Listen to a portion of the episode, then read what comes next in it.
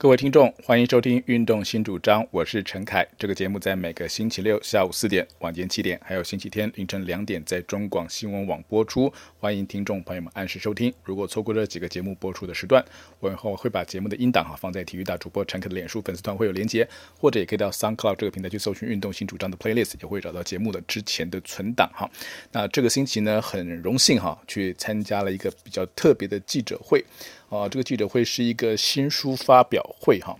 那去了以后，呃，看这本新书，那也有一些感想跟大家来做分享哈。这本书是由我们在东京奥运的女子举重国手、奥运金牌郭婞淳，她在今年五月份发表的新书，叫做《举重若轻的信念》啊，这是一本。呃，我想大家可能很期待了很久的书，至少我就我自己听到，就是他，呃，郭婞淳在过去从二零一二年，呃，这个从青年从二零一年的这时候一下亚运或者二零一零年亚运会才开始崛崛出崛起之后，哈，过过去这三届的奥运会，包括中间在零一四年呃之前的仁川亚运之前的受伤，到二零一六年里约奥运的挫败。到二零二一年啊，本来应该二零二零年的，多延了一年，但是终究拿到奥运金牌，你会有那种总算啊，finally 啊，总算拿到的感觉。就是他在这十年当中，他在女子五十，不管以前的呃五十八或现在五十九公斤量级，他的这个记录一直一直破哈，破纪录之后，很多说，哎，那他是不是也有一些东西可以跟大家来做分享？那他，但他就是一直觉得说没有拿到金牌哈，他就还不要这样子。我讲这个也是可以的。也可以理解了哈，这确实是，呃，不过拿到金牌之后也等了哦，也快一年的时间了。像当然，呃，出了本书，那好不容易要看他新书上市哈，那他书里面也分享了很多他的故事。我想，呃，我已经书已经看完了哈，看完之后，我想先分享几个点哈，几个点就是我自己看完之后我现在的感想哈。就第一个是说，他在这本书里面，他分享了作为当一个世界冠军，或者是一个世界纪录保持者，或者是奥运金牌。啊，这件事情你所需要做的努力，这真的说起来好像很简单，但是我觉得，像我自己，我采访过很多种不同的运动项目，我觉得运动项目里面，越动作越简单的啊，其实是越困难的。我不知道，就我就像我等于我之前去采访。也去这个月去场大运会哈，那个大运会的时候，哎，采访十项全能什么，有时候你跟选手谈谈，你说哎，十项很辛苦，对，很辛苦。可是对这些选手，呃，十项选手，他每一天都告，可能他的课表哈，一个礼拜课表，可能每一天上午下午练的是不同项目，就是哎，今天练练投掷，哦，明明练练练跨这个短跨，哦，练练跨栏技巧，后面再去后天再去练投投掷，然后再去练耐力做耐力训练。其实他有很多种不同的，这个训练的方，因为十种项目嘛，十个项目就有十个项目分别要去做这样子。那可是举重不是啊，举重其实它这一下啊，就是这一下，对不对？从下就上来。那我以前我对于举重的看法也是比较单调一点。我觉得你看举重就是哦，就这样举。可是后来我才知道，你举重事实上举重这个运动虽然它简单，但它几乎是所有哦，我强调是所有重量训练的基础啊。就是说，你现在谈到重量训练，你说哪一种运动不需要重量重量训练？都都需要用到哪一种训练都都，也就是说哪一种训练都需要举重作为基础。你要有足够的肌力，包括下半身下肢的肌力，上半身的这个承受重量的这个能力之后，你才可能去把你的身体的肌肌肉质量提升哈，那肌力提升到最后可以变成一个运动的条件哈，各方面的体能条件更好的选手。所有的选手都需要练举重。但是如果你举重要练到最后的奥运金牌，你需要花多少努力？同样一个动作，你就是诶，举重就是把一个很多很这个很大的重量，对不对？利用最小的力举、最小最简单的路径、最省力的方式把它扛起来，扛到肩膀上方，停撑三秒钟，那就是就这样子而已哦。其实每个你有有有时候我觉得他他的那个美妙，就像郭婞淳在书里讲，他说诶，他看了许芳宜书，他说我就是要跟杠铃跳舞，对啊，你怎么样这个举重若轻？那一百多公斤的杠铃，那么两个人、三个人加起来的体重。你能够在一下子翻起来，翻起来之后再顶上去，不管抓举、挺举，啊，对不对？我觉得这就是一个选手你需要去做的努力跟坚持。但你为了做好这一件最简单的事情，你要做出多少的牺牲？啊，从开始降体重，啊，这样控制体重，我就觉得，哎，体重其实也是另外一个重点了。就是，哎，你看各种世界各国的运动运动项目，对不对？呃。只有有有的项目不需要分量级，比如说你打篮球，对，田径，它不需要管你的身高体重，你自你自然会把你的体型塑造成适合那个运动的体态，对不对？你说，哎，打篮球你不够高，大概就是 就是没办法哈，你就是会有一定的局限。你练田径，呃，你练这个三铁的、铅球的，对不对？就就就就是一样，就是你要练三铁投资上，你的身体得有一定的质量嘛，好，你才能做出旋转那个那个。做出来的力量量量才够大啊！那你要跳高的，你就不可能是胖子啊，对不对？跳高你有看到什么时候看到看胖子？没有，就是都是瘦瘦细细，腿长长，屁股小小的。你每一种运动项目都有你需要练的体态，但是这些项目都不会限制，它就是按你自己根据这个项目所需要的运动的方式去塑造，而不会像这些其他分量级的方式啊，你就说像脚力啊，像这些积极项目啊，拳拳击。啊，甚至像举重啊，这种项目就是需要有，因为呃，如果你全部都按照都不分量级的话，那就大概就只会有一面金牌了，那只会有一面金牌。但是他们诶分了各种不同量级，那这好处就是你就把你的竞争对手就削减到可能是十个量级，你就变成十分之一嘛，对不对？全世界这么多人啊，那当然，你这个如果你的体重是比较中间值的哈，那当然分要竞争的对手比较多。但是确实就是这样啊，你举重你你。找了举重这个项目，这个项目里面因为量级区分，所以你碰到对手会少很多。但你对自己的要求就是你不能够超过那个体重啊。那这件事情他说了非常多的努力，从开始自己怎么吃啊，自己的怎么控制自己的食欲哈，怎么去选择自自己的食物哈，到后来的呃这个包括在运动部分哈，去了解到自己的生理的的运动生理学，去了解自己所有的身体，然后做出配合，然后把它变成这个所谓的重量训练、体重的控制，不已经变成自己生生活的一部分了。他不会觉得真的在控制，虽然他确实是控制，可是已经变成习惯了之后呢，这就是花了很大的努力啊！感觉都多少人没办法，我们一般人你说叫他不要吃什么，很痛苦啊，真的很痛苦啊。那这些选手就是这在至少在选手生涯哈，就是这这二十年、十年、二十年时间，他就必须要去遵守这样的条件。那这件事情是我看到他的一直这种努力，跟他自己这种坚持，这个坚持是一般人可以也许可以学习，我们可能做不到奥运金牌啦，我们当不到奥运金牌。不过，这种小地方的坚持，哈，是他成功的目标，也可以是我们一般人在我们的生活里面可以成功的目标，哈。还有一件事情是我自己觉得也很有趣的，就是你看郭婞淳在他的故事里面叙述的是说，他从小呢他就很活泼、很爱动，他很有这个运动天分，很爱爱动啊，所以他什么球都玩啊，田径也玩啊，打也打篮球啊，也踢足球啊，什么都玩这样子，其实是个运动很好的孩子。那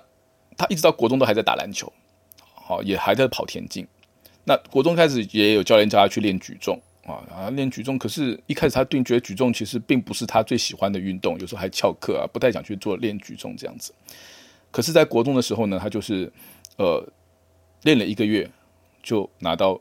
全国中等学校运动会的国中组的金牌。啊，这这个那就显示出他这个孩子是有天分的啊，不管是爆发力啊，这个各方面上面啊，他他的个个子相对来讲，要打篮球是矮了一点啊，一百五十八公分，对不对？当然了，篮球就是一个没有任何身材限制的项目，你就算一百五十三公分，你也可以打 NBA 嘛，对不对？也不是没有人这样做过，可是毕竟来讲，这成功的可能性比较小一点。所以，他说他后来呃，在跑国中的那个的阶段，后来最后一次的比赛啊，因为迟到的关系，所以。就跑大队接力啊，就害整个球队，就害整个田径队就输掉了那场比赛的金牌。然后呢，又有教练叫他去练举重。他从高中开始起才真正的很规律的接受举重的训练。但是他高三的时候就已经参加青年奥运会了。好，然后就一路上去，这过去这十几年的时间，就是这个成就，基本上在世界上已经没有人是，已经没有人体验过他了。光这件事情，我觉得就是老天，就像他说的，这是老天爷给他的一个任务啊，各种条件都聚都聚在一起。如果他的田径或者他篮打篮球成绩还不错，他可能就一辈子不会想要去来来练举重。可是就是因为那个时候因缘机会发生了，所以他就决定来练练举重。那我觉得这对一个十几岁的孩子来讲是非常不容易的事情。你看，这孩子就是活泼好动嘛，就说老实话，真的是啊。打篮球很有趣啊，团队运动嘛，对不对？但你传球给我，我传给你，我们上篮得分，外线跳投，你对不对？你你各式各样的团队的合作跟互作，在篮球运动里面是可以看得到的。田径也是如此啊，你也可以练接力啊，大家一起拼努力啊。可是举重不是，举重没有接力啊，举重没有团队运动啊，举重就是个人独立运动，而且举重甚至于没有各式各样的呃这个变化，它的目的就是在最后那一个再上去那一分钟里要把这杠铃举起来。前前后后加起来时间可能不会，每一次的发力时间不会超过十五秒，我觉得嗯起来这样讲，到十秒左右就是决定那一把的成败这样子，这是举重的这个项目的特色但是你可以说，哎，那但我小孩子谁不喜欢玩呢？我有各种东西可以玩，然后到最后要去练一个，每天就是练一样的东西哈，练练所有的目的，不管重量训练、做体能调整什么，就是为了举把杠铃举起来。我觉得那是一个很大的努力跟坚持，哎，哦，你这并不是有的时候像我们后来所谓的耐力运动啦，哈，耐力运动，嗯，年纪。这个很多人年轻的时候喜欢打球啊，打打篮球啊，这个打棒球对不对？后来年纪越来越大了哈，那个年纪大开始做所谓的这个个人项目哈，比如说跑步啦、慢跑啦、长跑。年纪心性年纪越大，心性越定的时候，你就越有越有这个条件去做耐力耐力性运动。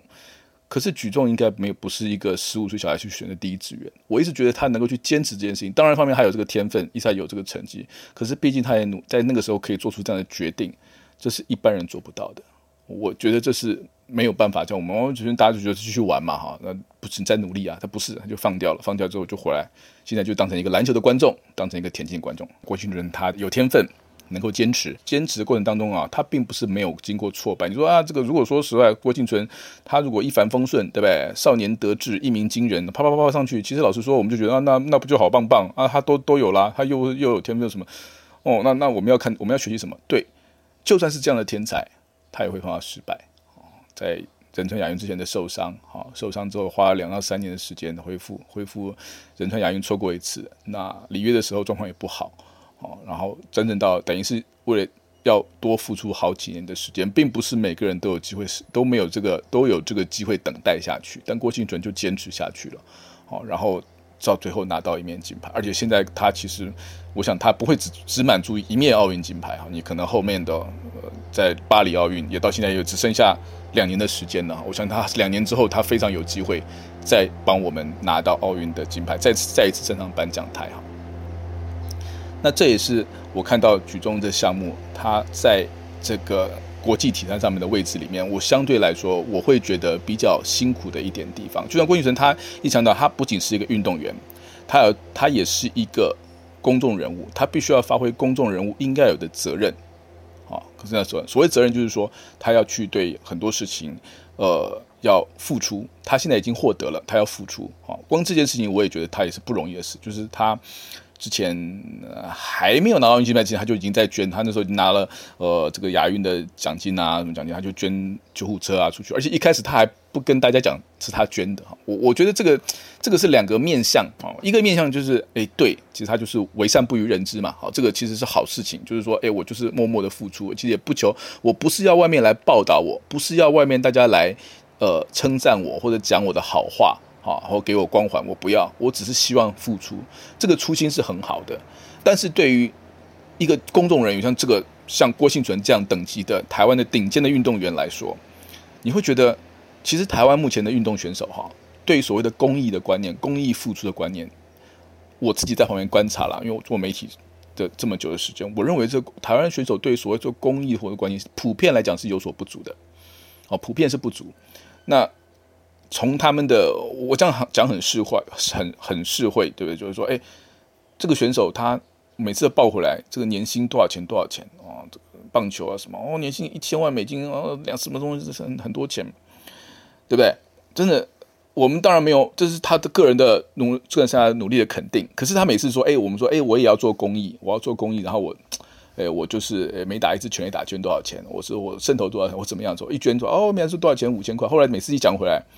我有时候会觉得很有一点点觉得迷惑啊，就是诶，你一年都赚的可能是上亿台币，然后你每次说捐款出来捐个捐个三十万五十万，虽然说爱心不嫌多寡，好，这个不能用钱来讲，可是跟你你的收入比起来，你所捐赠的比例显不相符啊。我简单是这样讲啊，很多选手我不要指名道姓说哪一位，但是其实因为我常常这些选手也他们也会做公益啊。好，做公益出来，然后就会叫大家媒体来报道嘛。那我就是想说，哎，你每次做公益啊，你出来我们帮他，你帮你写说啊，公益啊，你做什么事？全慈善，对啊，说起来也是三十万五十万，不是一笔小钱。对，对很多人讲都不是一笔小钱。可是对我们这些其他的媒体帮你去报道所能够获得的版所谓的广告效益，如果你这样讲的话，哦，那搞不好你去买一个半版。我的意思是说，你去，你今天你去买个呃报纸的头版的下面的半版，可能就三三五十万。哦，那我今天我在。哎，我今天我我我做公公益活动，好，我不用买你的广告，结果你们这些媒体给我报道的这个版面，比这个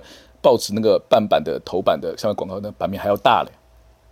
我相信大家可以懂我的意思，就是说，诶，那这个这个捐赠的钱，你是不是应该要多付出一些？不管在时间上或金钱上，如果你已经到这个位置，我我相信我现在讲的。提到这些顶尖运动员，他们大概这辈子都不需要为到自己的，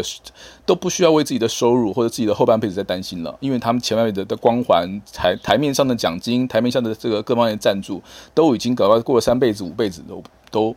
都没问题了。可是你们实际上，哦，站到公益这个环节上上的时候，你们付出了多少？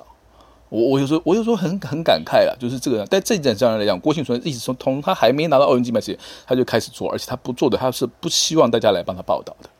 这件事情我觉得是很难做，而且你看，每次他去说起来就是捐一部救护车，一部救护车也是上百万、啊，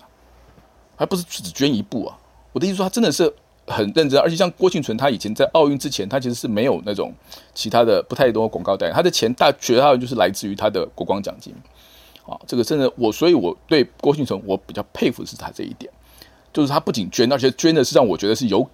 不仅是捐赠哈，公益的基金的捐赠，不仅是捐，是而且是有感的捐。好，你明天看到很多选手或者很多这种名人啊，都出来说，请啊大家社会大家发挥爱心，哦，请大家共同来帮助社会上的弱势团体，怎么样怎么样，就出来跟大家说一说，哎，好好好，请大家来捐钱哈，这个号账号在这里，请大家账号。那个时候我我都是这样觉得，我就说。啊，你叫我们来捐，对啊，我们当然也应该要捐。问题是，那那那那你自己身为代言人，你发现你捐了多少呢？对不对？你要你要捐一个，我觉得说，哎，我捐不出来的数字吧，对，不然那我就捐我捐就好了，干嘛要你来代言呢？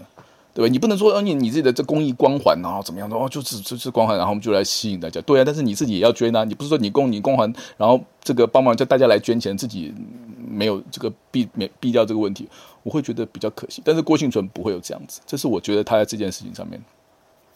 一直做的人，我很佩服的地方。好，那这是在看完了郭庆存他，所以觉得我觉得他的这个成长的故事，就是他一直说希望他希望做一个创造历史的人，希望做一个对社会上有影响力的人。在这几件事情上，在包括他他在自己的运动领域的成就的追求，还有包括他在公益社会的责任的应付，我认为他已经都目前都已经做到了。虽然他的职业生运动生涯并没有走下坡的意思，还是如日中天，但他这件事情他已经做到了，已经尽到了本分了。但是呢，如果你要问问我说，我看完这个整个整本书之后呢，我的也有一些在看了这个叙述之后，我也会觉得，在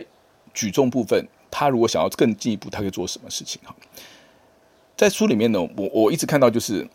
我必须要说的是，举重这个项目它真的比较难写，所以这点我也很佩服这个作者，就是帮忙郭庆存做这本书的，包括不包括呃从文稿方面，从录音稿整理成文稿并且发表的呃这个哇塞的创办人叶世宏先生哈，也也是我很长久的这个媒体的好朋友哈。那我刚才他说，我就我认为这个这本书他写的很不容易，事情是举重这个项目啊，就只有成跟败。就是说你，你没有办法像棒球，可以说哦，这个时候这个比赛什么状况是在良好三坏球情况下满垒的话怎么样？我准备怎么投？你会很多细节可以描述。哦，篮球也是一样啊，我这个球比赛到最后关键时刻，哦，剩下三秒钟，我们说比比赛剩下十五秒，我们落后三分，对不对？我们是说怎么单上面来单挡？我切进去之后，空中出个大拉杆，怎么样？你没有这些可以叙述的过程。举重就很简单，一把拉起来，哦，上杠，尽量去拉伸提升，举举杠铃，就这样子。成功失败就这十秒钟，你很难在文字上面再做出更多的叙述，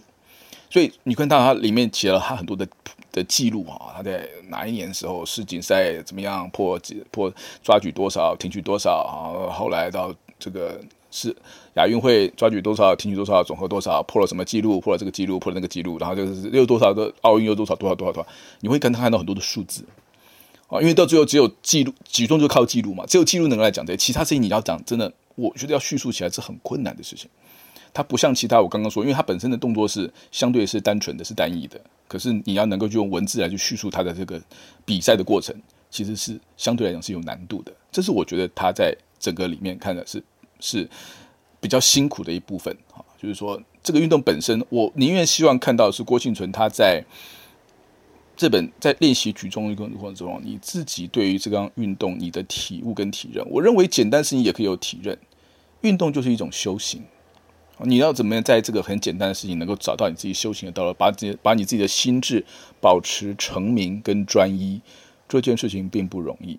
好，那你要怎么样去叙述你这个？你可以讲一讲举重运动的历史故事跟背景，就是我觉得我相信对大部分的。呃，一般的民众来讲，举重运举重到你这个程度，他一定不知道中间是从举重以前为什么古希腊奥运时期就要有举重，到现在举重还是这个奥运的项目。好，你可以你可以在从你的练习过程当中，把一些这个奥运这个对举重项目的知识跟背景可以融进去。我觉得这是他，也许这不是这本书的重点了，或者下一本书我们可以来多介绍这运动啊，不仅是举重或者其他的运动项，我认为它都是一个很适合的一个代人，把这些运动用比较轻松的方式。告诉一般的大众练习运动的过程，跟这项需要了解这项运动的背景。看完这本书之后，我还想多看到，我还想多看到一些东西。我想多看包包括说他他对举重运动项目的想法是什么，对这项运动的体悟啊。其实，呃，因为就像郭婞淳他自己在东京奥运之后啊，他也说东京奥运拿到，他也希望之后呢能够去竞选国际奥会的委员的这个职务啊。那像大家知道以前我们在呃，二三十年前一开始，大家只有一位国际奥会委员徐亨徐委员。后来徐亨徐委员退休了以后呢，择优之际哈，就找了当时从篮球出身的吴金国委员。哦，来跟着他一起就把他接棒。哦，那个时候国际奥会的国际委员有点像，也有点像世袭制了。哈，就一个接一个。我介绍，我今天我再起来了，我要传棒子，我我可能要退休，我就棒子传下去。那我这个国家这一我这一席就还一直保持在这边。那在之前，徐亨委员在我们这个呃，一九七零代、那就八零代外交风雨飘摇的时代，哈，为了力保力保我们的。这个奥运的席位啊，各个奥运的会籍，还有我们的选手比赛的机会，他付出了非常努力的贡献。那他他也度过我们可以说，呃，最困难的中华队最困难的时光。然后等到吴金国委员在一九八八年接任的时候，事实上那时候所谓的奥会模式的问题已经解决了啊。那那吴金国委员从二也当了三十年的国际奥会委员了，又当了三十年。但是吴委员比较可惜的是，他并没有去找到他的下一个接班人。但后来他当然他就辞职，他这一选进一度竞选到国际奥会主席和副主席，然后就后来就退休了，因为也因为他在国际拳总啊所引起的这个纠纷啊这个案子，所以后来他就也就。退下来了，但退下来之后，他就并没有再指定另外一位。那所以说，我们这个 Chinese step 我们现在在国际奥会就是没有委员的席次。但是呢，这是不是就没有机会？不是啊，因为我们其实国际奥会还还有这个所谓的八席的呃这个运动员委员会的委员啊。这个委员会跟前面的吴金国的委员都不太一样。以前吴金国委员这个他的任期是没有只有年龄限制，没有任期限制，就是你一当下去，你可以当到八十岁了，不会停下来。那运动员委员呢，就是每年去选啊，在趁着趁奥运会去选啊，趁着奥运举办的时候去选，一一个人任期也是八年，好，选了一次就是可以当八年这样子，但是也就是当这八年，你不会像呃委员那样就是当一辈子哈。那我们呢，其实这几年台湾就是一直在这个选竞选国际奥会委员这件事情上，我们其实是非常努力在认真在做。那最接近的一次，最接近一次就是在二零一二年伦敦奥运的时候，啊，那个时候朱木岩，朱木岩在零四年雅典奥运金牌，对不对？零八年铜呃铜牌，二零一二年他那时候已经退休，他就去选国际奥会委员，规定是这样，你必须要在退休，当时你要现役或者是或者是。一届以内啊，就是说他是像这个你要选这个运动员委员的话，就是说，哎，你你要就是现役运动员，或是你你如果零八年退役，那二零一二年还可以选，这只能选一次啊。那那一次的是也发生了印象很深刻，就是朱木炎就去竞选，很认真竞选，而且选上了，选上之后就被一个泡泡糖。啊，棒棒糖事件、Lollipop 事件把它弄掉了啊！这个是我觉得国际奥会很黑暗的地方，我也不怕公开讲啊。我觉得他们他都已经选上了，硬把它弄下来，说他有说他会选，说他什么？我觉得这个那一次之后，我对国际奥会委员会这件事情，我其实就不抱什么期望，因为我们本来目前在这个海峡这个国际体育外交的战场上面，我们本来就是非常弱势的一方啊。我们真的我就不信这种事情会发生在美国身上，我只能这样讲啊，我就不会发生在德国人身上，不会发生在日本人身上，就是我们。我们就是在很多时候就是被打压，包括像公出面这件事情，所以后来像这几届我不去选，我都是抱着很平常心，那就选就去选啊，选不上也很正常啊哈。这一届我们东京奥运真的是派周天成去选嘛，对不对？也是也没选上这样，但是我们我们都很积极，我们就说只要人只要让我们会员国去选，我们就去选。但是你也觉得总是有张有个看不见的黑手这样在后面。好，那现在 anyway，郭婞淳也说他要来选国际奥会的呃运动委员会的委员，也是当国际奥会委员。好。那我觉得这也很好，对不对？的确是，我们就是要有奥运金牌这样的高度去选。但是呢，我也必须很诚实的说，举重这个项目，在我们在过去这五年乃至于十年啊，其实已经因为一次一而再再而三的禁药啊，使用禁药，然后呢被禁赛这些事件，弄到连举重这个项目差一点都保不住奥运资格了，差点要被踢出奥运会去了。所以这个项目在国际奥会的整个各个单项里面呢，它算是一项来来讲是比较负面的项目。大家每次去看，哎呦，你们因为不是一个两个啊，是一个国家两个国家，整个都拔被拔起来，整个被禁赛。好，台湾也有，当然我们也逃不掉啊，我们也逃不掉。每个就情况或轻或严重都有啊。在这种情况底下，你说举重项目的运动员，就算是你是奥运金牌，你要去跟其他项目的运动员争，你必须要先去跟其他的呃选手，也跟来来介绍举重运动吧。哎，我是举重运动员，好，那我认为我们现在举重，我应该我要把我对举重运动这个项目的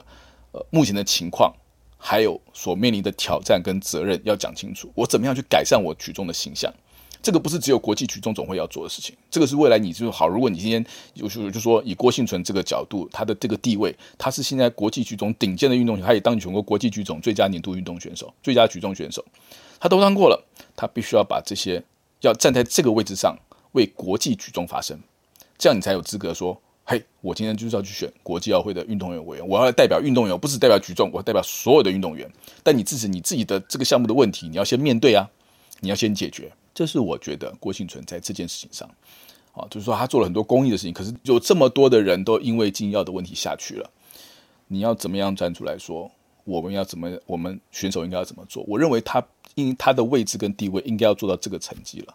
才能够显现他的高度，啊，显现他的气度，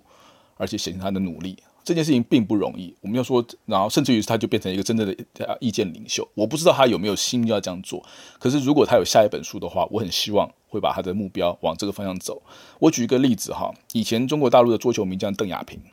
邓亚萍当然他是在桌球项目的成就，世锦赛金牌、奥运金牌没有问题了。可是后来这个大陆说培养说，哎，你要去当国教会委员，当运动员委员的时候，邓亚萍说啊，什么？我连英文都不讲啊！他连那个时候他被选的时候，他就是一辈子打桌球嘛，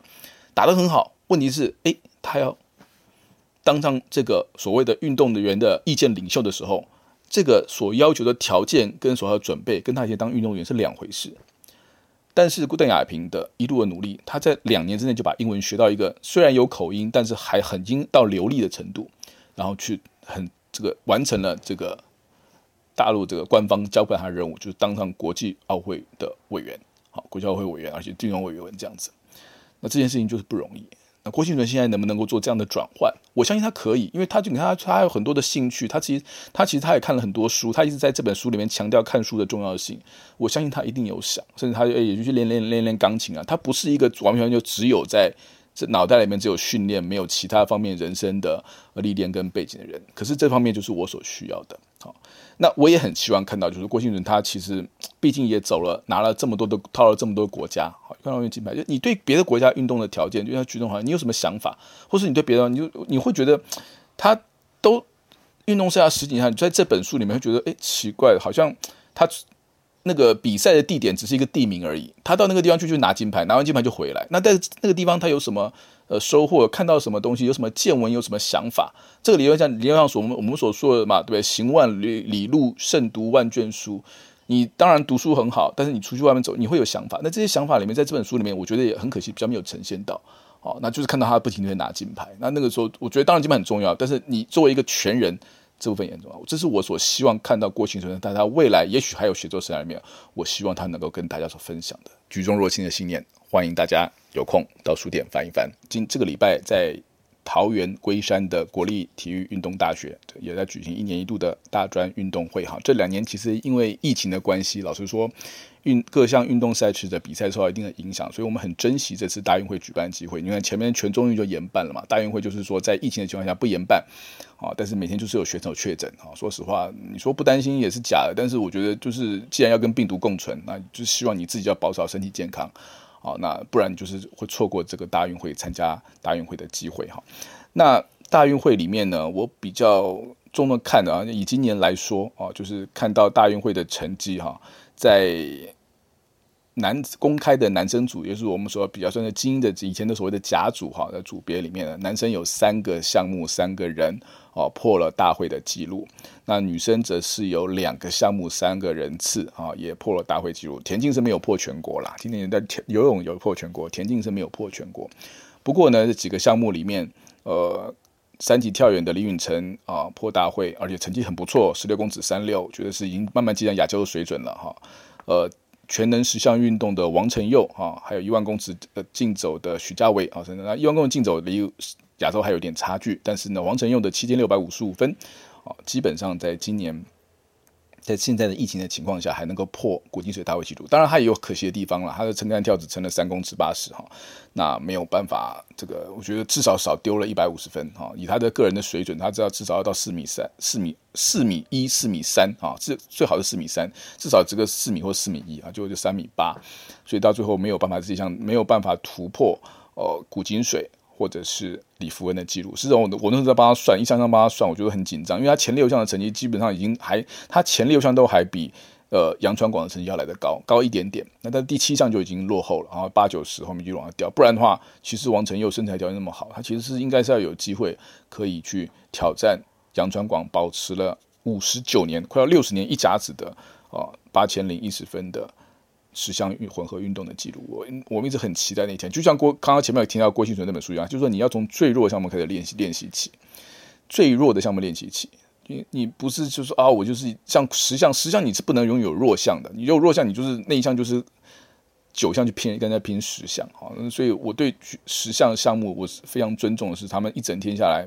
十项运动选手要带六双不同的鞋子，然后一整天训练，连连比赛也是哈，那两天从早上八点比到下午的五六点钟，一整比一整天，一天比五项，两天比下来，非常的辛苦，所以实际上是铁人啊，我我对这种这种运动项目就相对来说，你其他项目只要练一项，我是练栏架、练短跨的，我还可以兼项啊，十项运动下来几乎没办法兼项。啊，有的当然，你以前像古今，像以前李福恩的年年年代，他的十他的撑杆跳基本上就是全国最好啊。以这种项目，他的撑杆跳也是全国纪录保持人，然后数十项纪录也是全国纪录保持，也是这个仅次于杨传广，这种非常非常少见。但是呢，他们就是比人家比人家辛苦哈。那但是我一直提到说，是你要从弱项开始发展。那所以也是我我每次看田径的时候，我就先看什么？先看中长跑，因为中长跑就是我们现在距离世界最遥远的的距离。因为我们每次连亚运的参赛标准都是要破全国了，那我一直也觉得这个选拔标准是不合理的。哦，我每次都要再讲一次，你如果把选拔标准每次要破全国，那就表示这项目就拿不到国手，拿不就当不到国，当不到国手，他们的成绩就是不可能去，你减少了去国外比赛的机会，你的你相对来讲你的成绩要突破就很困难，所以。把所有的田径的这个亚奥运的参赛标准，亚运啦哈，不是奥运啦，亚运或亚锦的参赛标准都是一概划到上一届的前六名。我认为这是不不正确的。田径的选拔委员会不能够一概这样人，然后说那你说不公平，我当然知道不公平。可是不公平的话，我们要怎么样去补助嘛？这是一种补助的概念。如果你不补助，他永远就起不来，永远起不来，你就永远去练那几个你觉得有机会竞争的项目。可是，可是这样就造成了资源的不公平跟不平等。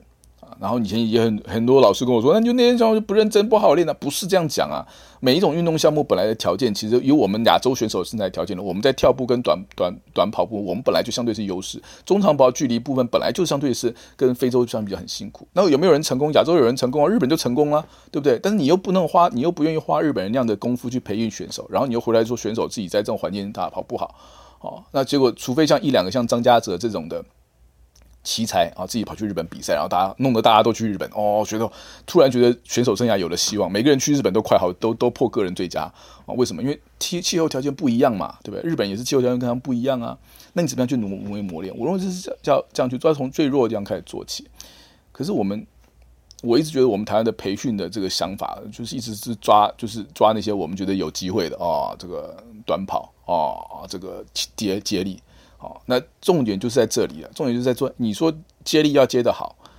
好说那就要短跑的能力。短跑我们也一直有奥运培训队啊，哦，亚运培训队啊。我们短跑十秒五就选进去，就选进去之后，选到国训去培训，反而成绩停滞不前的一大堆。我我是说实话的，是这样一样反反而像上上次的这个林玉堂，澎湖来的林玉堂，全运会自己就跑，他也不是什么培训队哦，自己跑一跑跑个十秒二四，大家都傻眼。那你前面田径队那个培训培训在国训培训那个一两年在培训什么东西啊？你们刷起来哦，短跨教练、外籍教练什么弄弄了半天，成绩就是在那边十秒四、十秒五，还不到十秒四，还没几个。结果人家没没练过，就跑了十秒二十。这次国体大又跑一个十秒二六出来，林佑贤又跑出来，那你就是表示你这个你整个的培训的过程出了问题嘛？你选手反而在营外进进进步的机会比较大。那我去营内培训干什么？或者是我应该改变我目前培训的方式，不要把选手都抓到国训去练，这也可以啊。资源是一定，资源不是无限的，可是我可以感觉分配的方式做。如果你营外训练练的比较好，那为什么一定要这个进培训队呢？或者要怎么样？就就这个事情，我觉得是这个现在体育界的主事者，他必须要去想清楚。但是我看来觉得很奇怪。我们奥运培训队选手比反而都比不过外面选手，然后你的这个资格分资源分配又很不均匀啊。这是我希望前进的大佬们去思考一下的。好，石像觉得也是过去曾曾经我们有亚洲铁人的岁月啊，不是一个铁人，好几个铁人啊，对吧？杨传广、吴阿明，对不对？我们自己亚洲铁人呢、五十年、六十年过去，可是后来就没有再起来，为什么？太苦了，这个项目真的太苦。好，你你你要练到这十项，十项都要均衡，然后你你要弱项还要再去补强，然后十项运动，我一直觉得十项运动啊，它的它是一种冲突的代表，就是你要你看你要跳高，你就身体要轻嘛，对不对？腿要细要要瘦嘛，可是你要丢铅球，你就是要。这个胳膊不够粗，膀子够壮，对不对？身体要是质量要够，你这才能推出去。你要短跑一样啊，肌肉量要要要要强。但短跑的短跑的肌肉训练跟跨栏肌肉训练是完全不同的组成的，要求的不同的组成，甚至于跟一千五也不一样。好，那你就是好像我们在说啊，就做一台战斗机，战斗机是把所有的组合。我当然希望我的飞机重量要轻，我的隐形推力要大，对不对？我载弹量要够，我的火力要强，好，然后我的飞机要够灵活，操控要够灵活。对，那这些但是这些要要点每一个去满足很容易，你要满足那十个的话，势必要有取舍，或者讲难听点，这些条件是彼此冲突的。你必须在这些冲突的点之下，呢找到一个最平衡的状态，都不能做到极限，但是相对来讲战力是最强的。这个是做所谓的战斗武器它的辛苦地方，做战斗机、做军舰、做战舰、做这个驱逐舰、巡洋舰都是一样。那我们。运动项目也是，你去看到哎，田径项目那么多百百种，对不对？对不对？三练三铁的，练跳步的，练撑杆跳的，是吧？当然了，很多项目速速度是基本，可是也不是只有速度。像三铁就是完全不太需要速度的，这个包括铅球，哦，就不需要下半身，就是它相对的比例是比较低很多的。那你实际上就是要必须在这些这种不同的冲突的条件要求下做到一个平衡，那你就是要去突破这些，在这些极限下做出不可能的事情。所以是我。我说一说，我说我钦佩十项运动项目。那我台湾一直也说，我们就十项铁人，十项铁人之后，杨传广的记录撑到现在快六十年了。有没有人想要突破呢？我觉得一直都有在田径，也一直都有人在做培训。好，甚至于我们每次在亚青都拿金牌。好，我们我从我开始跑新闻这十几年，我跟亚青基本好几代了。说实话，真好几代。可是我们每个人亚亚青的时候都要六千、六千五左右都有成绩，可是要过七千就很难了。到现在为止，到这一届，这一届的。呃，大运会的铜牌，台体大的左家拳七千零四十一分，他是第十一位突破七千分的。不要说是到八千分这个门槛的，七千到八分也不过十个人而已，这五十年也不过十个人。你会觉得会不会人会不会太少了一点？对啊，就是很少啊。那个门槛从六千五到七千，七千到七千五，七千五到八千，一个一个砍，这这个一个都好的举几句。那现在的王晨佑，就是我觉得相对来他比较突出的地方，就是他在。呃，四年前他在台南永仁高中，他也是亚青的金牌。但是我们很多亚青金牌一上大学之后，成绩就停滞不前，甚至于是再也恢复到不到高中的水准，高中变成生涯的巅峰了。那其实就田径来讲，这很奇怪啊。十项运动，因为你高中再怎么讲，十八岁的孩子身材这个不见得完全发展的完全嘛，所以你应该高中还，但是一代又一代，好几好几代的亚青金牌后来就不见了，或者成绩就是比高中时候还要差。好，比赛就比赛，就是那个六七千分、七千多、七千一、七千二啊，都都一都机会都不见得能够突破。但是王晨又是从高中亚青的到大学，而且他这几年说实话，他其实是没有被呃，他知道这是亚运培训标才进去的啊，之前也没有进过亚运培训队啊什么，就就让他自己去练啊。其实今年开到七千五百分也不低哈，他到去年大运会的时候才真的达达标，然后就是他的成绩是一直往上进步的。就就是在我所谓的这个，也许没有特别国家培训队，没有没有国训的选手资格情况底下，他都能够一直成绩有有进步，光这件事情就非常的难得。好，那可是他会不会后来他会有机会？我们让他竟然这两年只有四场比赛，但是呢，对他讲真的太少了，真的太少了，真的很可惜。好，那怎么样让大家多给他一些比赛机会？不管是送他去出国也好，或者在国内里面其他比赛，想办法在赛务上部分多给他一些运动，我都是要做的。真的啊，这次去看啊，包括连我我正在看，还有一个印象很深刻的事情，我们田径赛，我前几天因为我们不是四天都全程都在现场，有时候我是在家里面看这个转播。那三天转播的时候呢，我就看到也很感谢台体大运动转播团队，前三天最后一天是未来，好，那前三天我觉得很奇怪，那个都没有终点线的，没有终点线的那个画面啊。没有终点线画面，为什么没有终点线画面？因为跑跑跑跑跑到最后面，最重要就是那个那个破冲刺点，你要跟那个现场的那个裁判的那个椅子、裁判台在同一个角度嘛，那你才知道谁是最后这个 touch 到终点线的这样子。那如果成绩差距远一点也就算了，可是如果很接近的话，那个没有那个角度，你就觉得如鲠在喉啊，就差这一击，就差这个角度的感觉。前三天台就是没有，后来我就去问问了解一下，我跟他说为什么？因为那个裁判说会挡到视线，我想说裁判挡到视线，那可是亚奥运都有啊。我看亚运都转播都有啊，为什么只有人家都不会挡到，只有我们挡到？哦，他说因为我们终点摄影机放在运动场的观众席的最高的地方，所以那条那一个空间必须保持净空。那一路拉到下面去，前面就是裁判裁判的裁判椅、裁判台，哦，裁判台里面也要保持净空，所以到最后我们就不能够没有那个画面。可是最后一天就有，最后一天就有，最后一天未来就有这画面。我说未来怎么不？哦，未来在裁判台后面再加带一个台子，就是卡住那个裁判老师后面面那个头上面一点点的空间，就拍到了这个画面。那当然，就画面叫大家觉得，嗯，真的好很多。可是那为什么是未来去架？然后台体说说我们经费稍微短缺一点，哈，我们没有那个钱再去架那个台子。未来有这个钱去架台，但是我觉得这个实在是，如果我们在这个田径场里面在设计的时候就突有想好摄影机该架的位置跟给他适合的动线安排的话，其实不应该是这样。我们台湾这两五六十年，其实对于我们的转播的哦相对的需求的这些事情，其实是太低落了。包括连这件事情，印象我印象很深刻，就是没有办法拍到，甚至于也说我们对于这个我们的裁判的位置啊，你看我们的国内比赛裁判都很多棚子嘛，在田径场内啊，还要算成绩啊，要打成绩，要打数据，所以他们一个棚子一个棚子架。可是你知道这全场去拍那个全场跑步的画面的时候，就他们会一直被棚子挡到。有时候刚好他们就在这个棚子在棚子在画面的死角的时候被棚子挡住的时候呢，就刚好一个超车一个了，就跑出来就哎，怎么领先人已经换人了？你在奥运会没看到？奥运不会看到，为什么呢？因为我们对于场地的限制跟要求，其实就是比比不上奥运跟亚运会比较随便一点。希望大家多想一想。运动性转进到这边，下次再见，拜拜。